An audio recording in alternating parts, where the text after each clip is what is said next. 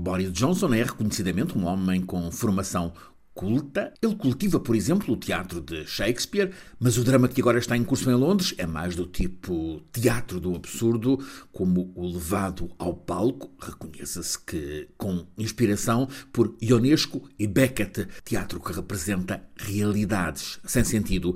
É o caso. O primeiro-ministro britânico resiste ao clamor geral, não só do Partido Conservador, como das personagens mais influentes que ele tinha escolhido para o governo e que agora estão a dizer-lhe Bye bye, Boris, é preciso que te vás embora, da chefia do governo.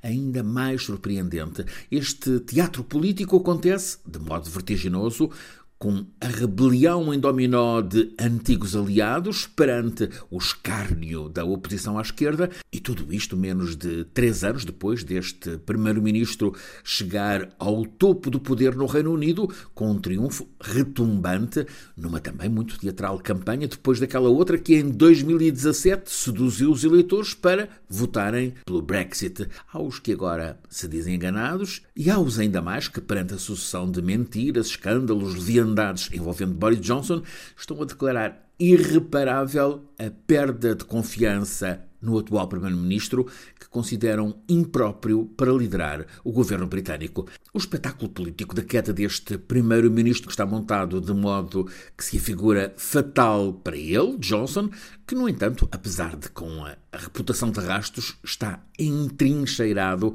a clamar que quer continuar. Ameaça mesmo um terremoto que as sondagens prognosticam devastador para o Partido Conservador. Esse terremoto é, numa lógica de se eu caio, então arrasto todos na queda, convocar eleições gerais no Reino Unido. Anuncia-se um desastre para o Partido Conservador. A verdade é que este teatro político britânico está agora num momento de clímax com desfecho imprevisível. Há, portanto, que admitir que tudo pode ainda acontecer com este primeiro-ministro que nem sequer terá reparado na inconveniência de participar numa longa festa, sete horas, no gabinete dele, na noite do velório do marido da rainha Isabel II.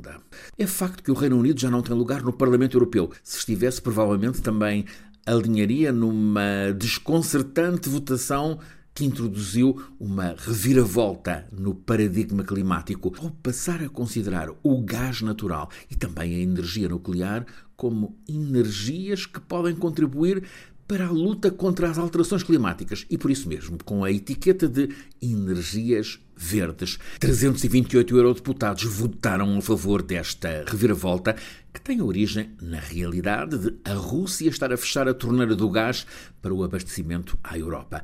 Há que reconhecer que os eurodeputados portugueses não alinharam nesta manobra engendrada para que o nuclear e o gás natural possam ter financiamentos da banca e até mesmo subsídios europeus. Esta alteração na taxonomia, na classificação, declarada temporária e imposta pela urgência, é mais um efeito colateral da guerra em curso. Vivemos, de facto, tempos estranhos, com teatro em que os princípios ficam desprezados.